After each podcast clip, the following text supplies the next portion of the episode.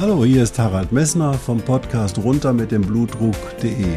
Dich zum Kapitän deines Blutdrucks zu machen, ist das Ziel dieser Podcast-Reihe. Du wirst in den vielen Folgen sicherlich die Themen finden, die dich für deinen Blutdruck interessieren. Ich wünsche dir viel Spaß dabei.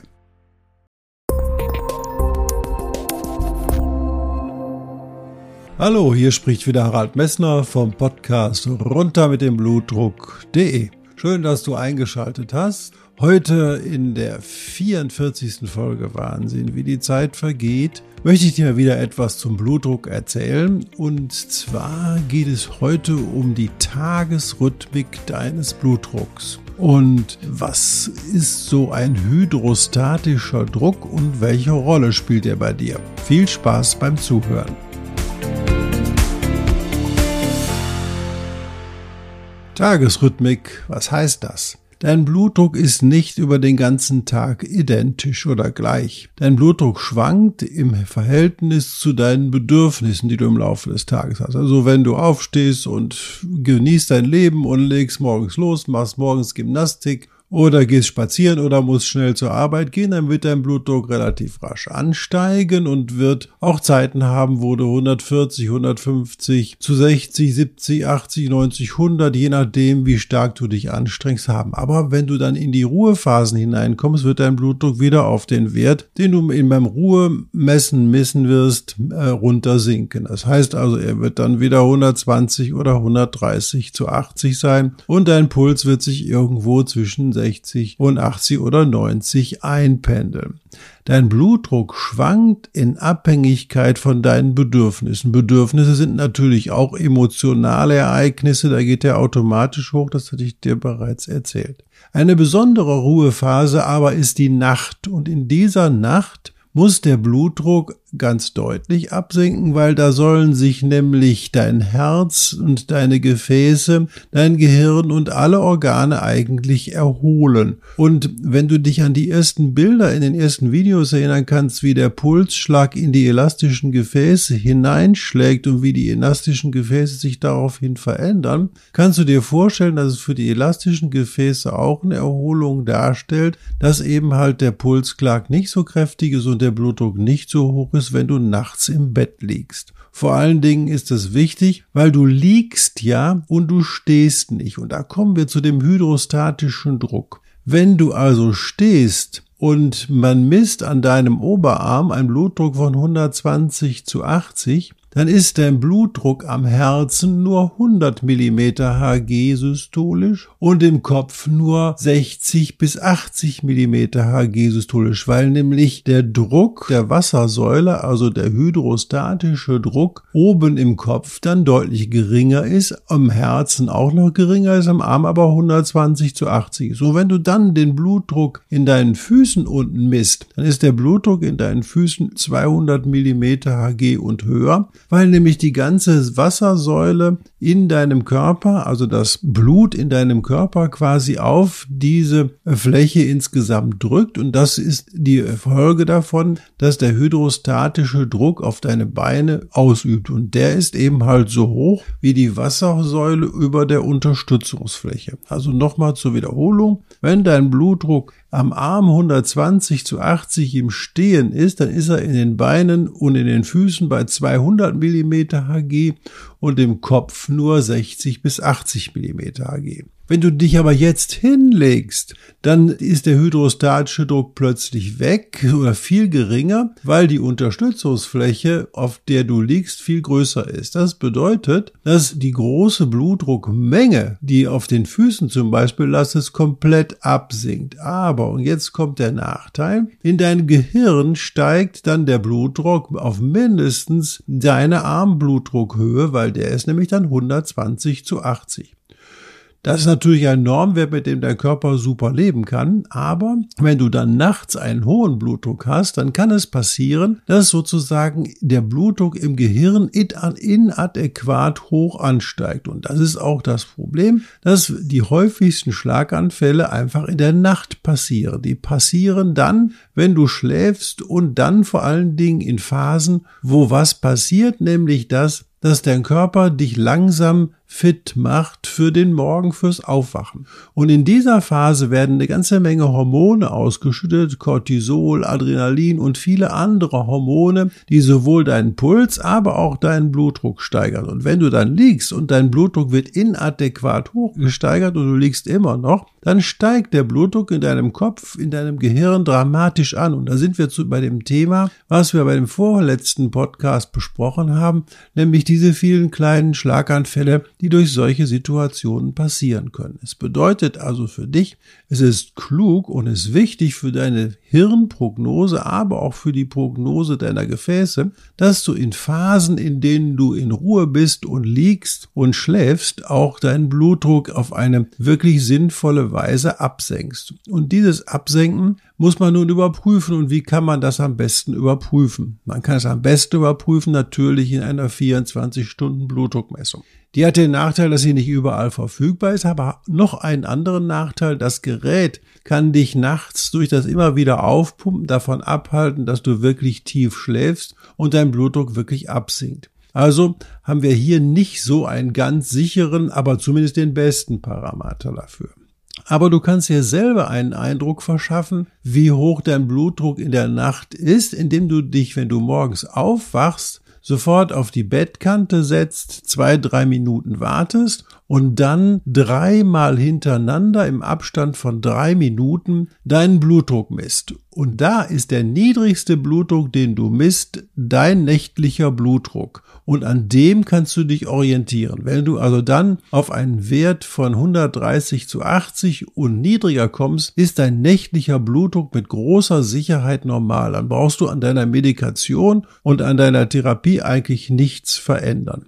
Ist aber der Blutdruck über 130 zu 80, dann solltest du natürlich neben den üblichen Maßnahmen, die ich dir gesagt hatte, eben halt Bewegung, Ernährungsumstellung, Gewichtsabnahme, aber auch deine Medikamente so einnehmen, dass dein Blutdruck in der Nacht wirklich sinkt. Und was kann man da tun? Ein Medikament wirkt morgens, wenn du es morgens einnimmst, hat es nach ein bis zwei Stunden nach der Einnahme die stärkste Wirkung. Und da die meisten Medikamente heutzutage 24 Stunden Medikamente sind, sinkt dann ganz langsam die medikamentöse Wirkung immer weiter ab, bis zum nächsten Morgen, wo du es wieder einnimmst, eigentlich fast gar keine Wirkung des Medikamentes mehr da ist. Wenn du das Medikament also morgens einnimmst, bietet es dir nachts kaum einen Schutz vor dem nächtlichen Blutdruckanstieg, der so um drei, vier, fünf Uhr etwa passiert. Das bedeutet für dich, du solltest zumindest deine Situation verbessern, indem du ein oder zwei Medikamente, wenn du mehr als zwei Medikamente nimmst, auch zwei Medikamente, auf die Situation legst, wenn du ins Bett gehst. Also du nimmst das Medikament dann unmittelbar vor dem Schlafengehen ein dann wird dein Blutdruck nicht dramatisch gesenkt, weil du ja ohnehin im Bett liegst und der ist normal in der Nacht. Und es wird sehr effektiv dieser nächtliche Anstieg morgens um vier oder fünf Uhr durch diese Medikamentenwirkung verhindert. Diese Medikamentenwirkung ist dann immer noch da, wenn deine Gefäßregulation sagt, ey, jetzt musst du langsam aufstehen, aber du schläfst noch und du liegst noch. Und das ist der Riesenvorteil, wenn du also ein Medikament abends vor dem Schlafengehen einnimmst und nicht morgens früh, wenn du bereits wach bist dann bist du ohnehin zu spät, weil dann waren die hohen Blutdruckspitzen, die du im Liegen hast, schon längst vorbei. Also, man geht her und nimmt das Medikament abends vor dem Schlafengehen. Nicht zum Abendessen, sondern unmittelbar vor dem Schlafengehen. Wenn du um 9 Uhr ins Bett gehst, nimmst du um 9 Uhr, also 21 Uhr. Wenn du um 22 Uhr ins Bett gehst, nimmst du es um 22 Uhr. Und wenn du um 0 Uhr ins Bett gehst, nimmst du es um 0 Uhr ein. Das ist egal. Hauptsache, du nimmst es unmittelbar vor dem Schlafengehen ein. Und wenn es auf den Nachttisch legst und dann dort einnimmst, dann wirst du es auch seltener vergessen. Das heißt für dich den Vorteil, du denkst daran, wenn du ins Bett gehst, hey, ich nehme mir jetzt die Pille und leg mich hin und kann dann schlafen und habe da einen sicheren Blutdruck für die Nacht. Nun sind nicht alle Medikamente dafür geeignet, diese nächtliche Einnahme zu machen. Und zwar will ich dir zuerst das geeignetste nennen. Das geeignetste Medikament sind die Calcium-Antagonisten. Was machen die Calcium-Antagonisten? Ich hatte es dir bereits erzählt.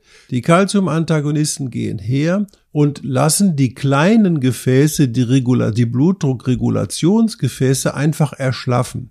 Und weil das Erschlaffen eintritt, sinkt dann der Blutdruck ab und der Blutdruck sinkt also in der Regulation durch den Calcium-Antagonisten ab. Wenn du das Medikament vor dem Schlafengehen einnimmst, hast du einen sehr schönen Schutz vor einem nächtlichen Blutdruckanstieg. Und, und jetzt kommt der Killer an der Geschichte. Du kannst noch eine sehr wichtige Nebenwirkung dieses Calcium-Antagonisten verhindern, weil nämlich die häufigste Nebenwirkung des Calcium-Antagonisten ist die Entwicklung peripherer Ödeme, also kleiner Wassereinlagerungen an den Beinen. Und die hast du nicht mehr oder nicht mehr so stark, wenn du den Calcium-Antagonisten unmittelbar vor dem Einschlafen nimmst. Zu diesen Calcium-Antagonisten zählen vor allen Dingen das Amlodipin, das Lercanidipin und die retardierten Nifidipin-Formen, die es da auch noch gibt. Was nicht so gut ist für die spätnächtliche Einnahme, ist das Verapamil, weil das senkt auch noch gleichzeitig ziemlich dramatisch den Puls. Also das müsstest du mit deinem Hausarzt besprechen,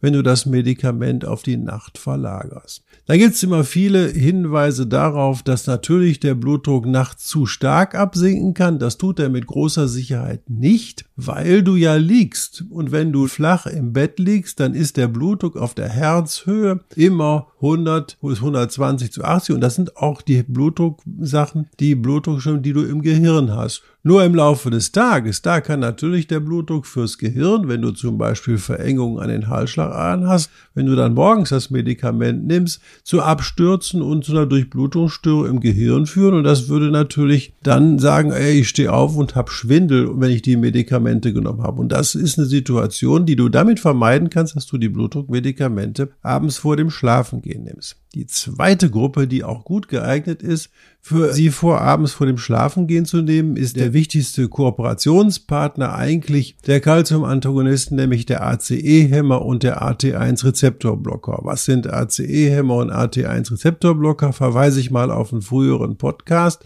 der, wo wir das im Detail besprochen haben. Ich will es aber wiederholen. Das sind die Medikamente, die die Wirkung des Renin-Angiotensin-Allosteron-Systems blocken. Dazu gehören eben halt die häufigsten Ramipril, Perindopril, also diese Prile am Ende. Und da gehören die Satane dazu, das Candesatan, das Losatan, das Valsatan. Diese Medikamente eignen sich genauso gut, sie abends vor dem Schlafengehen zu nehmen. Auch diese Medikamente haben eine 24-Stunden-Wirkung, sodass du, wenn du zwei Medikamente nehmen musst, also zum Beispiel einen Calcium-Antagonisten und einen ACE-Hämmer oder AT1-Rezeptorblocker, dann kannst du die auf einmal abends vor dem Schlafengehen nehmen und dann brauchst du über deinen ganzen Tag her über nicht mehr über deine Blutdruckregulation nachzudenken.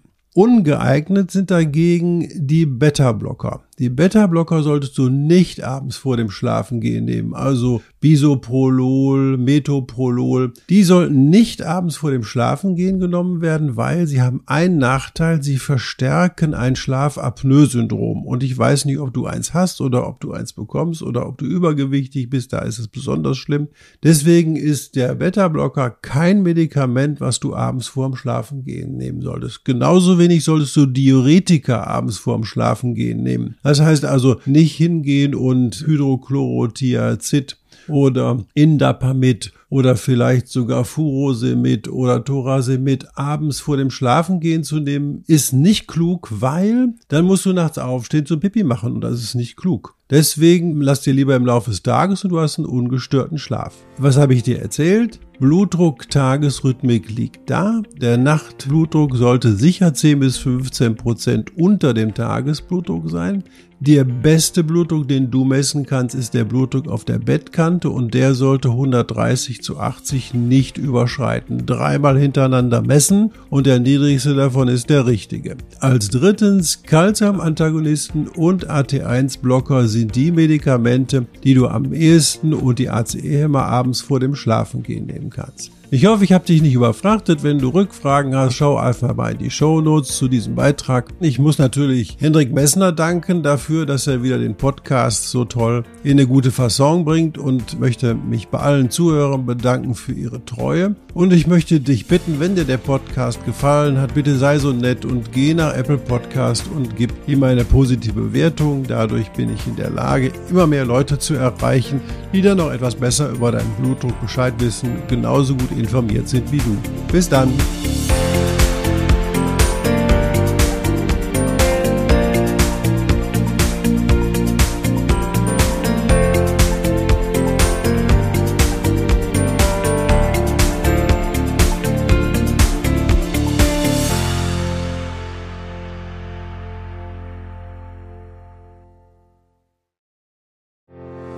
Ich hoffe, diese Podcast-Folge hat dir genauso viel Spaß gemacht wie mir.